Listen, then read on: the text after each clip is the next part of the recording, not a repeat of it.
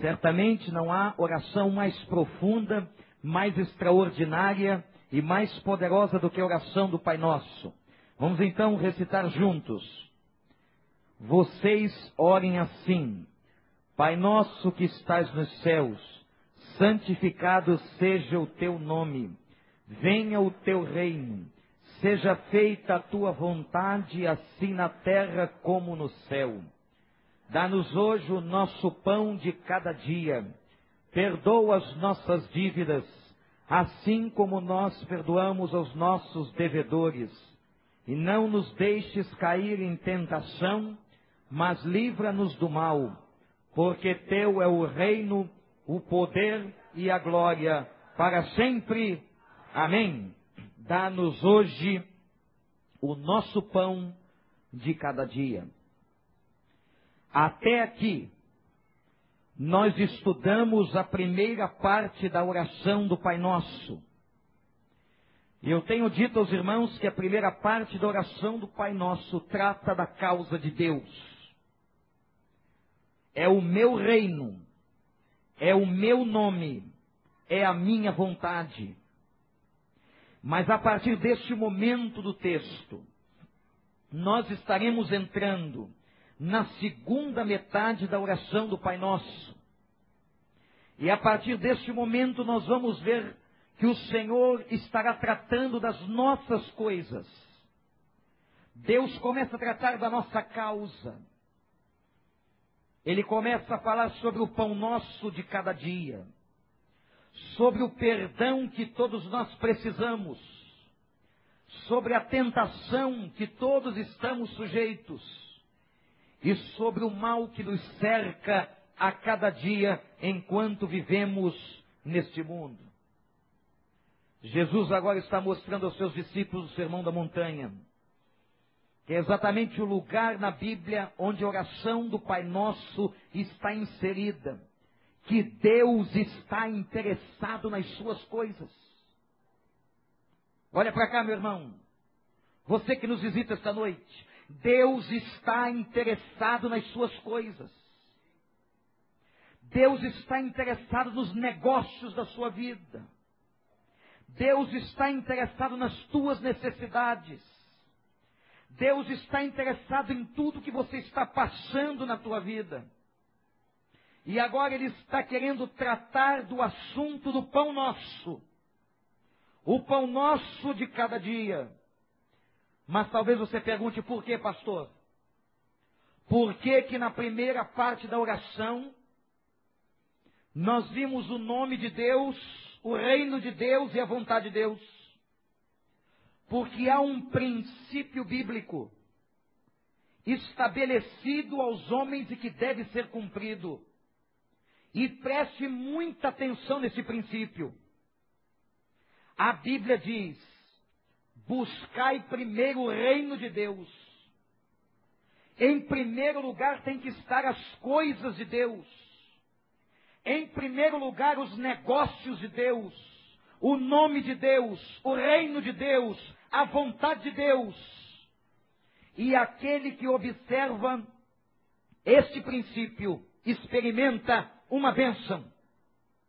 E diz a Bíblia: Buscai primeiro o reino de Deus e acontecerá o que, igreja? E todas as outras coisas nos serão acrescentadas. Tem muita gente que não entendeu isso ainda. Enquanto você estiver colocando os seus negócios na frente do lugar dos negócios de Deus, as coisas estão erradas, no lugar errado, de uma forma errada. Há uma inversão absoluta de valores. Em primeiro lugar na nossa vida é o reino de Deus. São as coisas de Deus, é o dízimo de Deus, são os talentos de Deus, são os dons que Deus me deu, é o tempo para Deus. Aqui eu faço uma única pergunta: para a sua própria reflexão, para a minha própria reflexão, quanto do nosso tempo durante o dia nós estamos dando a Deus? Será que Deus tem ocupado a primazia, o trono? Será que Ele realmente está reinando sobre o nosso tempo, no nosso coração?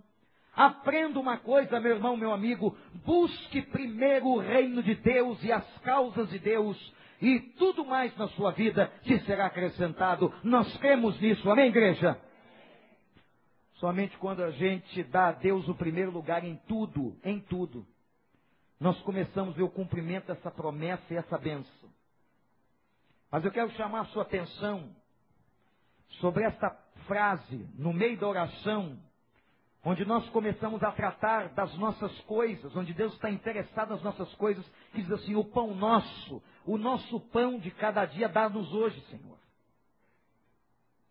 E a primeira coisa que eu quero falar sobre isso é sobre o pão nosso.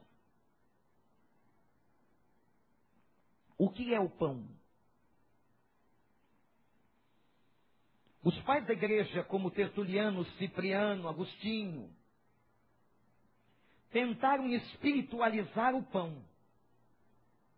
E disseram o seguinte: quando Jesus estava tratando disso na oração do Pai Nosso, ele falava de um pão espiritual.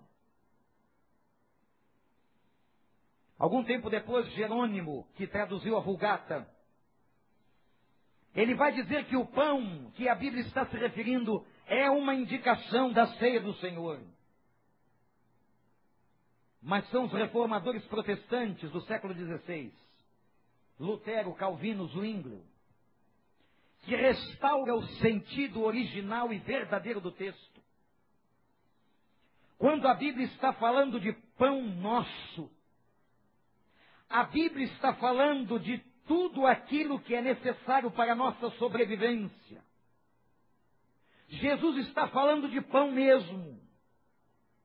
Jesus está falando de coisas que nós precisamos todos os dias. Jesus está falando da nossa necessidade, daquilo que é indispensável para a nossa vida: a comida, a bebida, a roupa, o teto sobre o qual nós moramos, tudo aquilo que for necessário para a sua sobrevivência, a Bíblia está chamando de pão. E atenção, eu quero que você saia daqui com uma visão clara do que a Bíblia fala, porque há uma teologia entre nós, evangélicos brasileiros, a famosa e conhecida e diabólica teologia da prosperidade,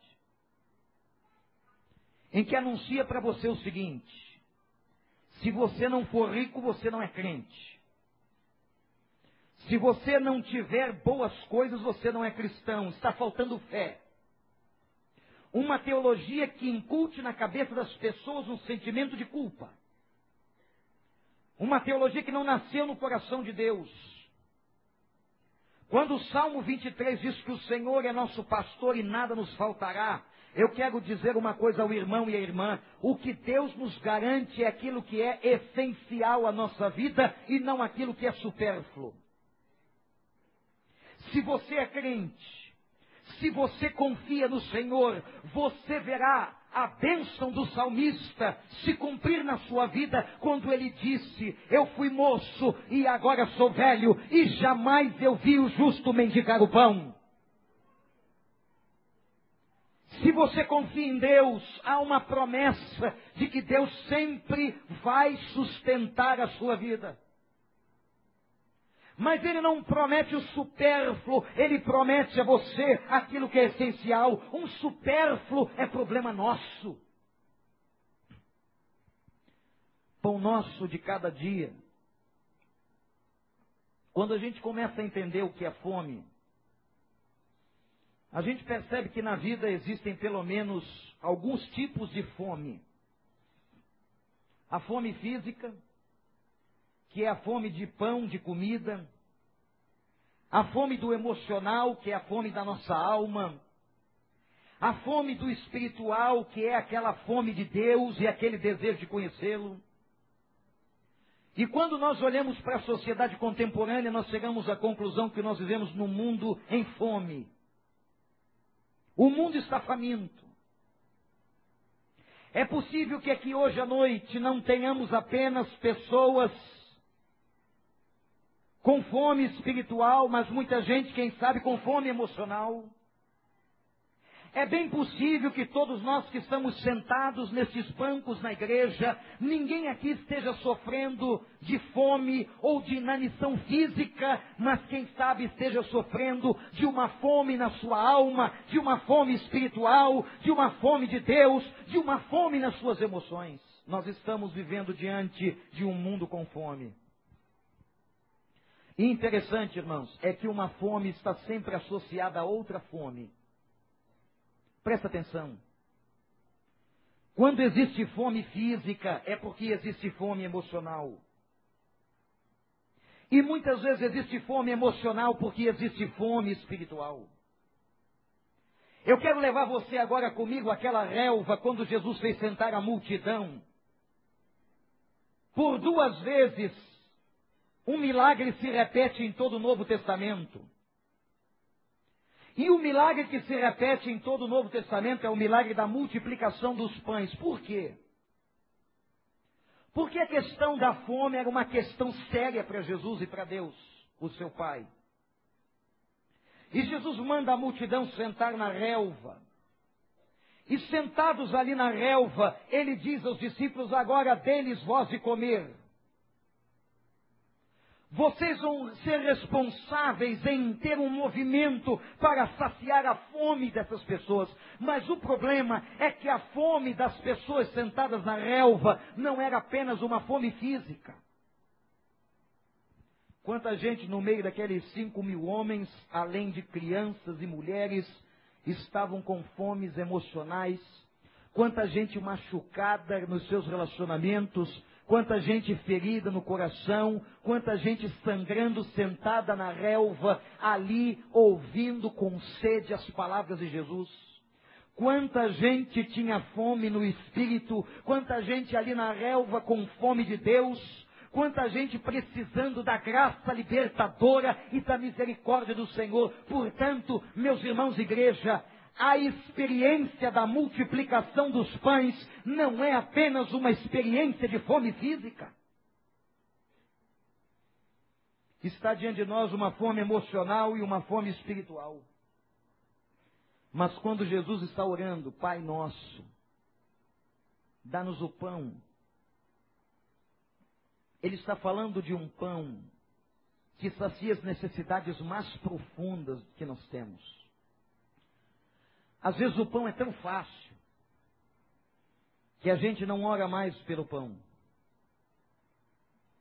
A gente recebe tanta coisa e a comida sobra na geladeira que a gente não agradece mais pelo pão. E fica aquilo como se corriqueiro, normal e supérfluo. E a gente perde a necessidade ou perde a visão da necessidade do pão. Eu pergunto a você se você tem feito esta oração: Senhor, me dá o pão todos os dias. Porque é só Ele e Ele que sustenta.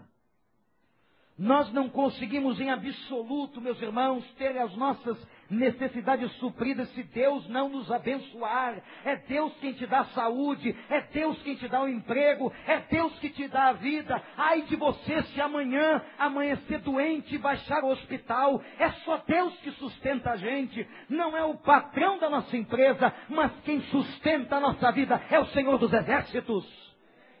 E orar a oração do Pai Nosso é entender que o pão que nós recebemos vem dele, e eu quero estimular a você a que com humildade, com sinceridade, com honestidade, olhe ao Senhor e diga: Senhor, olha para as minhas necessidades e me dá o pão todos os dias porque eu preciso. Não é o dinheiro que eu tenho na minha conta bancária, não é o emprego que eu tenho, não são as coisas que eu recebi por herança que vão sustentar a minha vida, mas o Senhor é fiel e é Ele que sustenta todos os dias a tua vida. E ai de você, e ai de mim se não fosse o Senhor. E o detalhe que o pão é nosso, perceberam? Por que, que agora o pão é nosso, não é pão meu? Por que, que o ensinamento da oração nos remete à ideia da primeira pessoa do plural. E na oração do Pai Nosso aparece oito vezes a variação da primeira pessoa do plural, nós e nosso. Por que, que o pão é nosso? Porque aqui o Senhor nos ensina a reparti-lo. Porque o pão não é pão meu, mas é pão nosso. E às vezes Deus está dando pão a você, não é para que você apenas o tenha, mas é para que você o reparta. O pão que está na sua casa foi dado por Deus, e quem sabe para que você seja instrumento para saciar a fome e aplacar as necessidades de muitas outras pessoas. É o profeta Isaías, no capítulo 58, que vai fazer uma declaração impressionante. Ele diz: reparte o teu pão. E eu li esses dias uma frase, uma indagação extraordinária, baseada na palavra de Jesus, quando ele conta, conta aquela parábola do rico e do Lázaro, lembram? Que Lázaro era um mendigo que estava no seio de Abraão, aquilo é uma parábola, e o autor fazendo uma reflexão sobre esta parábola, ele faz uma pergunta deveras interessante e diz o seguinte: como é que nós vamos comer na nossa mesa e ver Lázaro ao pé da mesa? Como é que nós podemos comer em paz se Lázaro está ao pé da nossa mesa suplicando o repartimento do pão? Quando a gente começa a ver que o pão é nosso, sabe o que Deus trabalha com a gente? Olha para cá. Deus começa a quebrar tudo aquilo que é egoísmo, que é avareza. Quanta gente nessa vida pegada ao dinheiro. E eu quero dizer uma coisa para você, meu irmão. Avarento não é só quem tem. E o pior avarento é aquele que não tem, mas que quer o tempo inteiro e luta por isso. Ao ponto de destruir pessoas.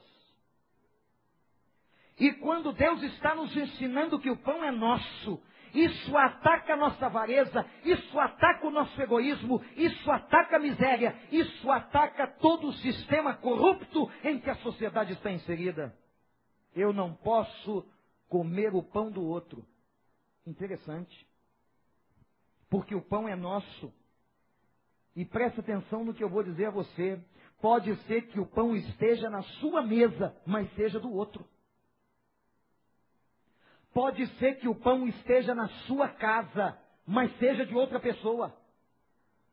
Pode ser que Deus deixou que você tivesse o pão com você, mas para que você repartisse com outro. Por isso que o pão não é meu, o pão é nosso. O que está na sua casa e o que está na minha casa tem que servir para abençoar e para satisfazer a vida e as necessidades das pessoas. Você crê nisso?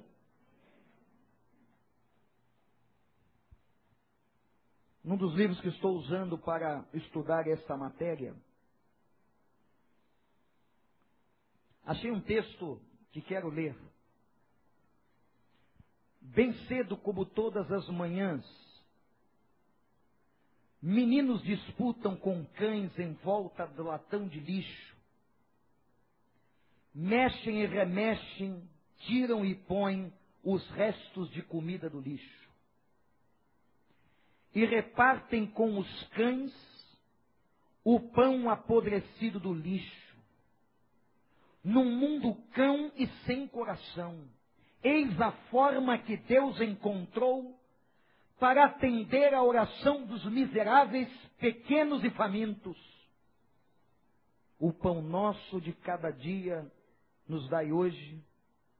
Naquele dia não, naquela semana, o pão de nossa mesa não era o mesmo, era o pão amargo, cheio de blasfêmia dos pobres, que para Deus são súplicas, e só voltou a ser pão bom pão doce quando foi repartido com aqueles famintos meninos e com os cães.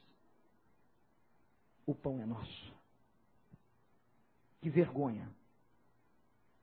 Que vergonha para nós crentes que ainda haja fome na terra. Que vergonha vermos o que acontece no Brasil, na África, em muitos países da Ásia. Que vergonha para o ser humano. Quando nós oramos Provérbios 30,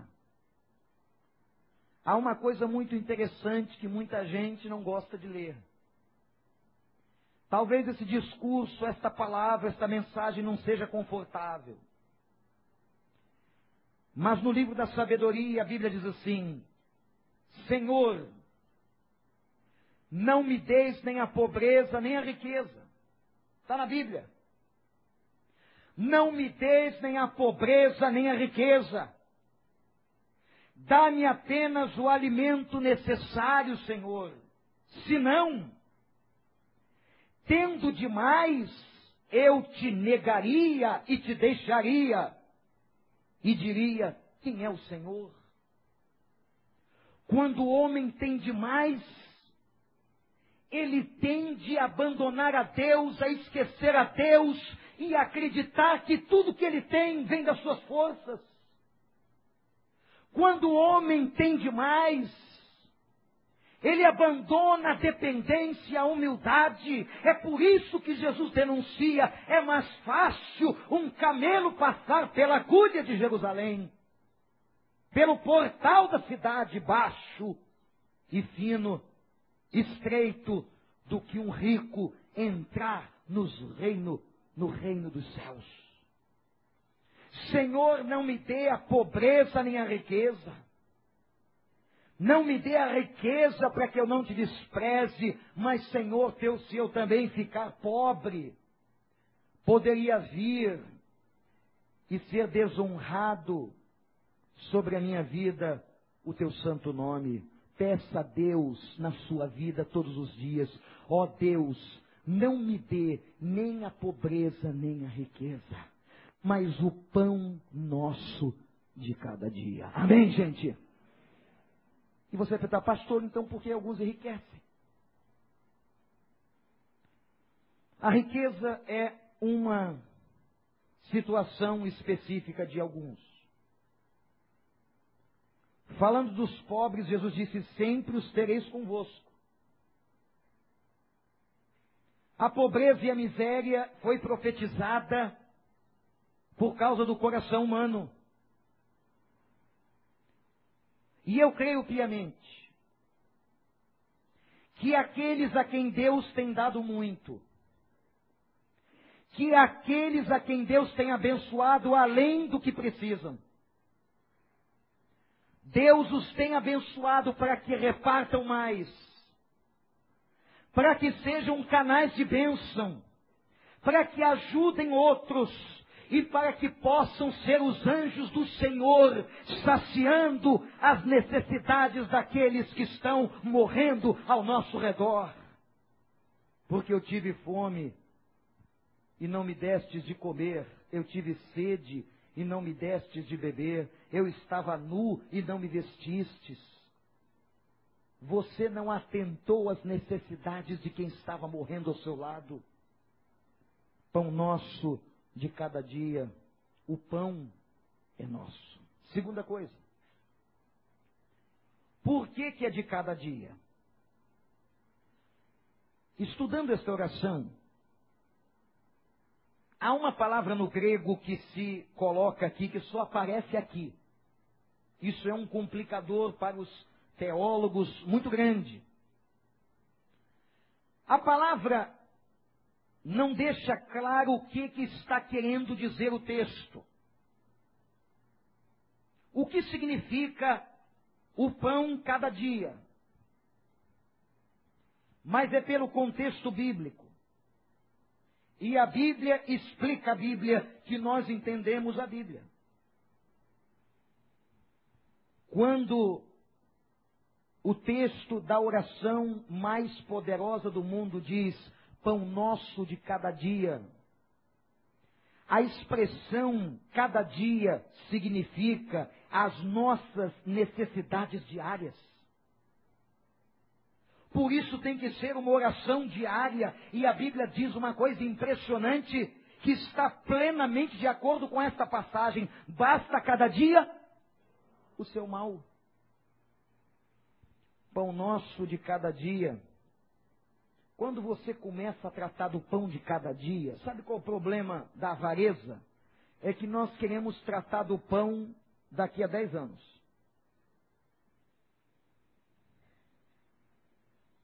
Quando nós começamos a querer tratar do pão daqui a 10 anos,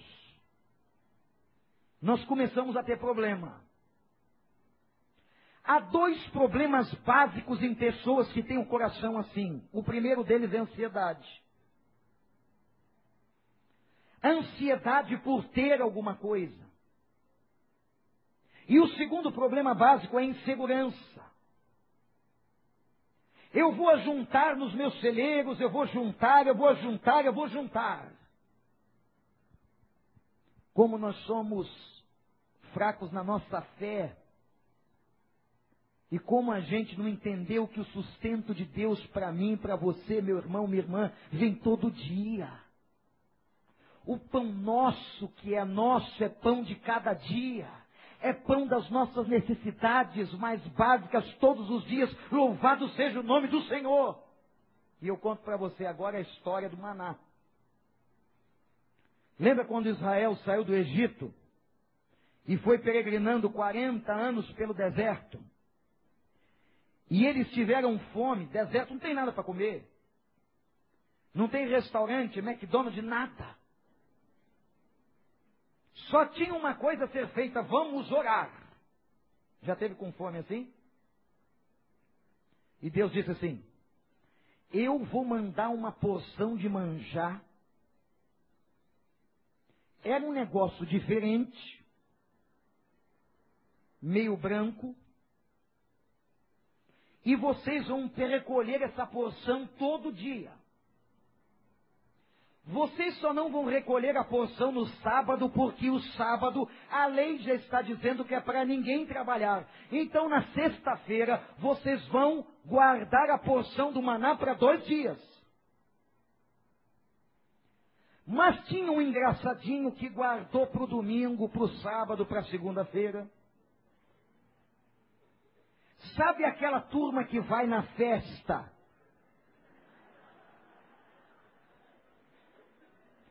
E fica metendo salgadinho e doce no bolso? Que vergonha.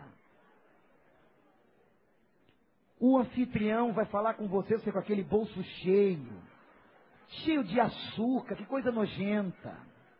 A gordura saindo pela calça. E o cara sai na maior cara de pau. Muito obrigado, toma. Está comendo ainda, com a boca cheia, porco. Ele está com medo que a comida cabe. Ele leva, coloca aquilo tudo no freezer.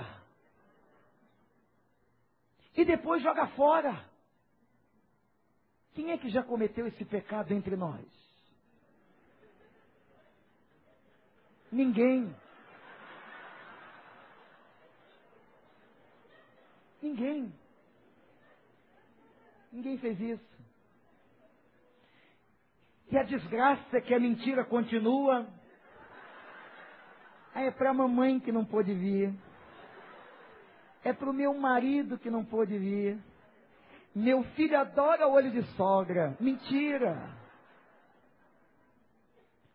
Nós guardamos. É coisa nossa.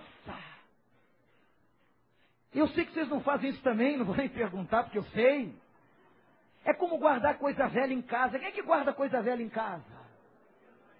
Um dia eu perguntei para uma irmã, a senhora guarda coisa velha em casa? E só meu marido. Que absurdo. Por que, que nós guardamos coisa velha em casa? Você vai na sapataria do armário do cara, deve ter uns 20 sapatos para jogar fora. Mas vamos guardar. Guardar uma coisa importante. A gente não entendeu ainda que quando Jesus diz assim, o pão nosso de cada dia, ele está dizendo o seguinte: eu vou sustentar você todo dia, e você verá o meu poder a cada dia, e você verá a minha glória todos os dias, porque você depende de mim. Aleluia, Senhor. A lição do maná é a lição do Pai Nosso. É guardar o, o maná do Senhor todos os dias. E se o maná tentasse ser guardado, o que, que acontecia com ele? Ficava podre. É o que acontece no docinho na sua geladeira. Gente, Deus nos sustenta todo dia.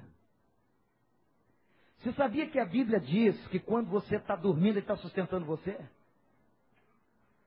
Não dorme o guarda de Israel, aleluia. E quando nós estamos dormindo, o Senhor está nos servindo. É por isso que Ele é nosso Pai. Pão nosso de cada dia.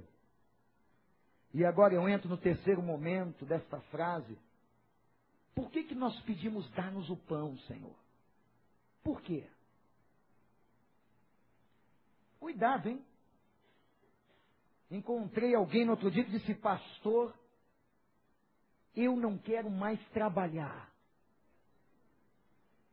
Porque eu estou me baseando na oração do Pai Nosso.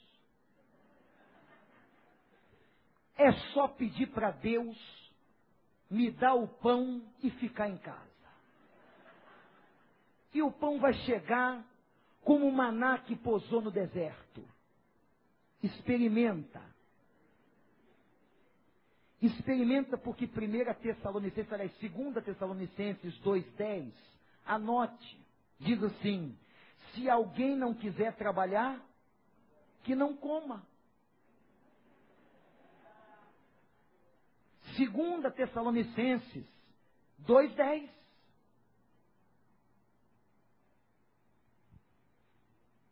Se alguém não quer trabalhar, que não coma. O discurso da oração do Pai Nosso não é discurso ao ócio, mas é o discurso da dependência. Atenção, igreja. Porque quando eu estou pedindo a Deus, me dá o pão, o movimento de pedir a Deus, me dá o pão, não caracteriza o nosso ócio, mas a nossa dependência de Deus. Quem abre e fecha a porta do seu trabalho é o Senhor. E quando nós aprendemos a pedir isso a Ele, nós aprendemos a depender dEle. Sabe o que diz Mateus, capítulo 6? Esse mesmo capítulo da oração diz assim: Não andeis ansiosos com a vossa vida. Não andeis ansiosos pelo que vocês vão comer, pelo que vocês vão beber. Olhem para os pássaros. Eles não fazem nada. E o Senhor os entrega. O maravilhoso é que nós estamos conscientes de que valemos muito mais do que os pássaros.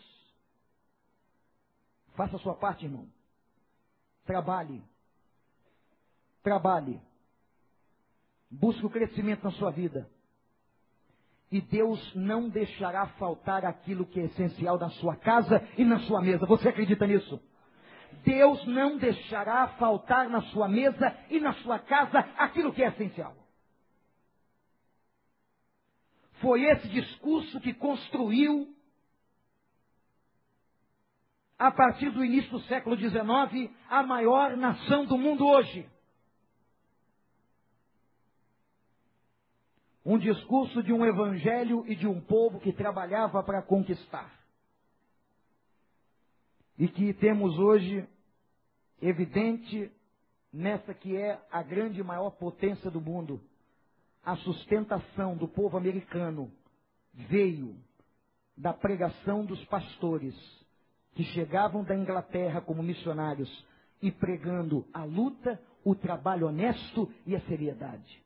Os Estados Unidos da América não cresceram em vão.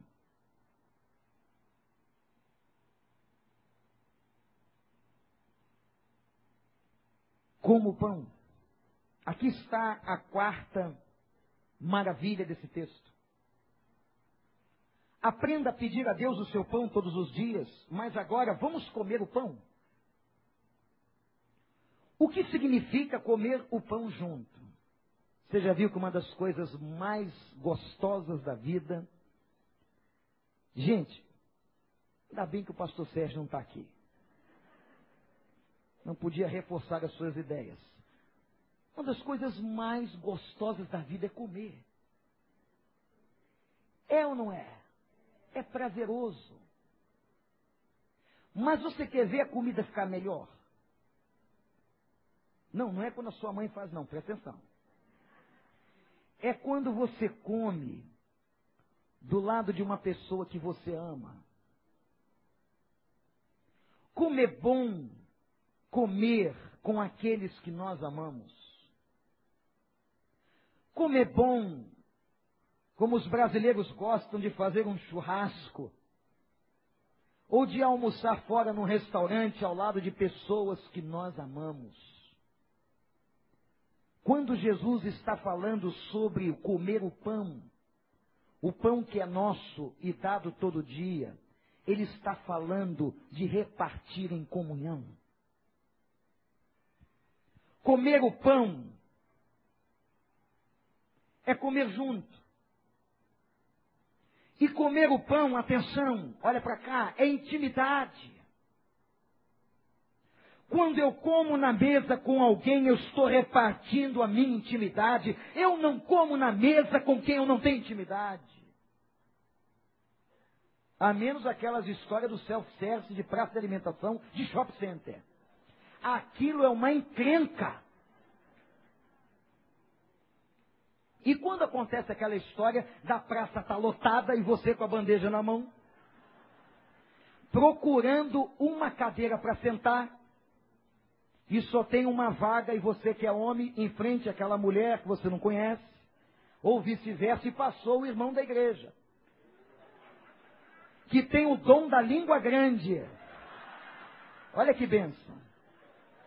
Eu vi, pastor, eu vi estavam comendo juntos. Mas onde? Na praça do Barra Shopping. Pastor, e era Natal. O shopping está assim, ó. Tem gente que come até em pé. Mas na verdade a gente só come junto com quem tem intimidade.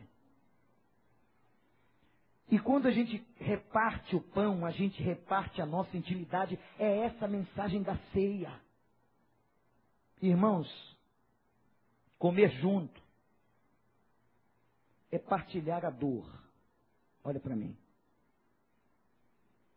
E é aqui que a gente tem que aprender o que é comer junto. Comer junto não é simplesmente saborear um prato. Mas comer junto é compartilhar da dor e da necessidade do outro quando você está comendo pão com o outro. É possível que dentro daquele pão partido estejam escondidas lágrimas e dores. Quando Jesus instituiu a ceia e fez os discípulos cearem juntos e disse: comam juntos o pão ele estava ensinando, sentem um do lado do outro e compartilhem.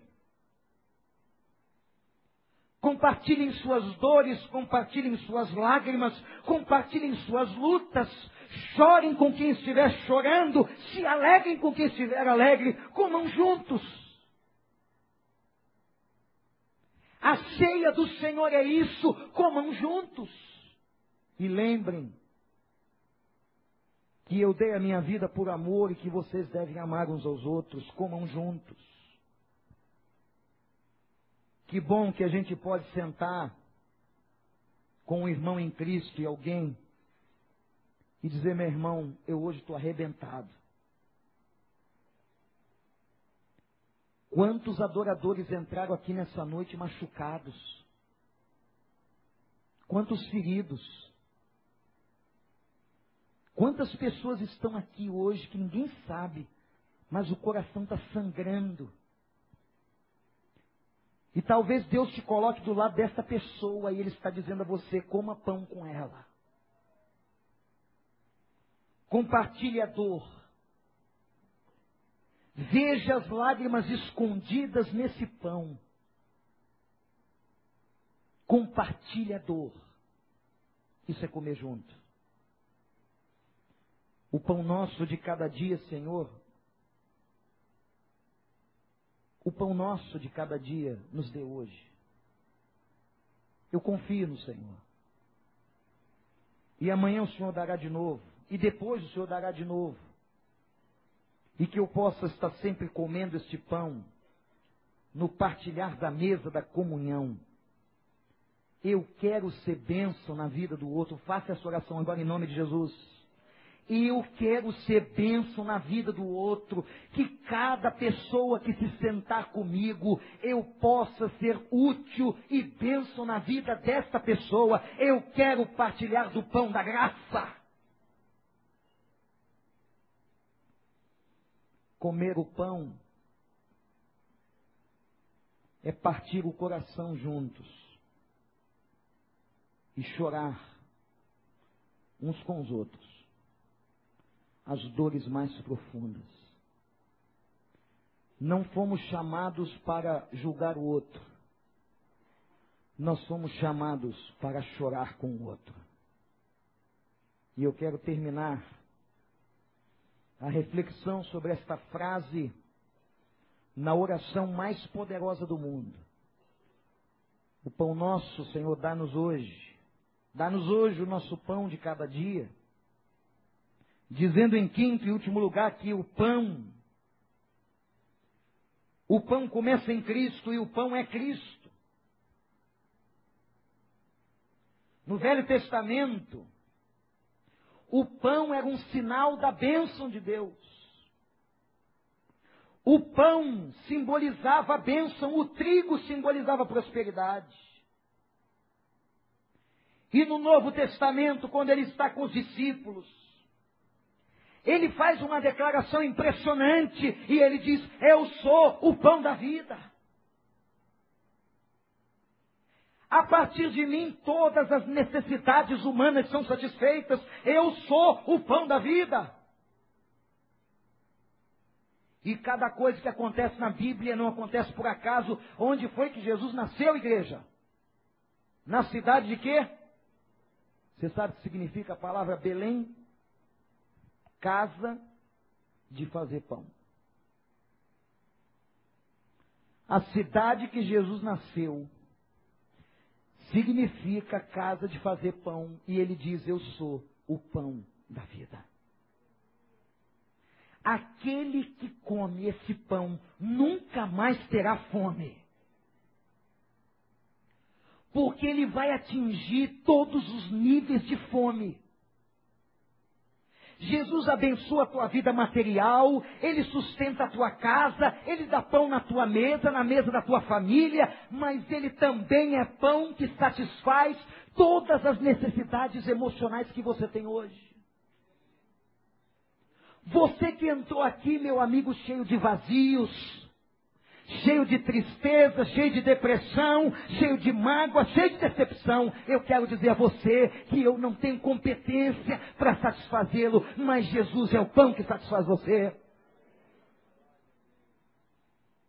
A você que entrou aqui com fome no espírito, buscando alguma coisa, buscando uma força transcendental, buscando um encontro com o Criador, com essa força energética, como dizem os místicos, eu quero afirmar para você que a única força que pode satisfazer a sua vida é a força de Jesus, o pão que satisfaz.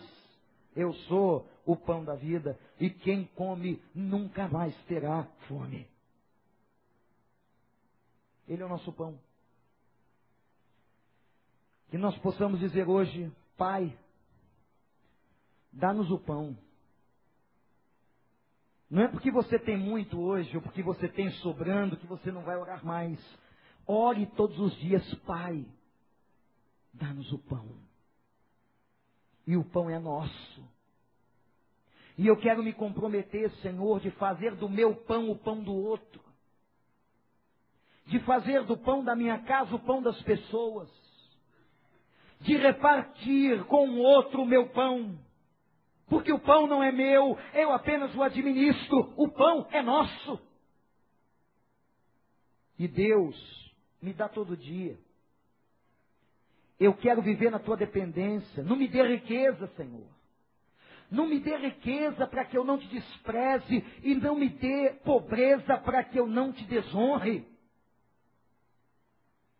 Sustente, Senhor. Sustente todo dia e o dia todo para que eu veja o quanto preciso de Ti. Sustente, Senhor. Dai-nos o pão hoje e a cada dia. E, ó Deus, que ao comermos juntos o pão, repartamos as nossas dores e tristezas. E que sempre possamos comer o pão certo, o pão que satisfaz, o pão da vida, o pão que começa na figura de Jesus. Baixe a sua cabeça. Quem sabe você entrou aqui hoje com fome. Tem gente aqui dentro desse santuário com fome. E todos nós agora de cabeças baixas, olhos fechados, orando.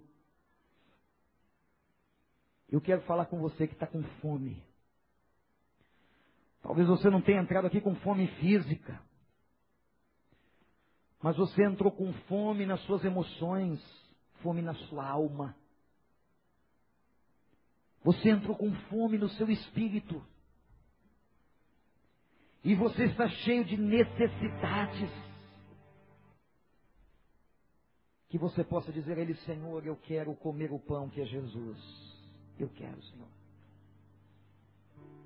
Eu quero ter esse pão introjetado em mim que satisfaz todas as minhas necessidades. Você, irmão, amigo, você que entrou aqui hoje, você visitante, você que está com fome, eu quero dizer para você que Jesus satisfaz.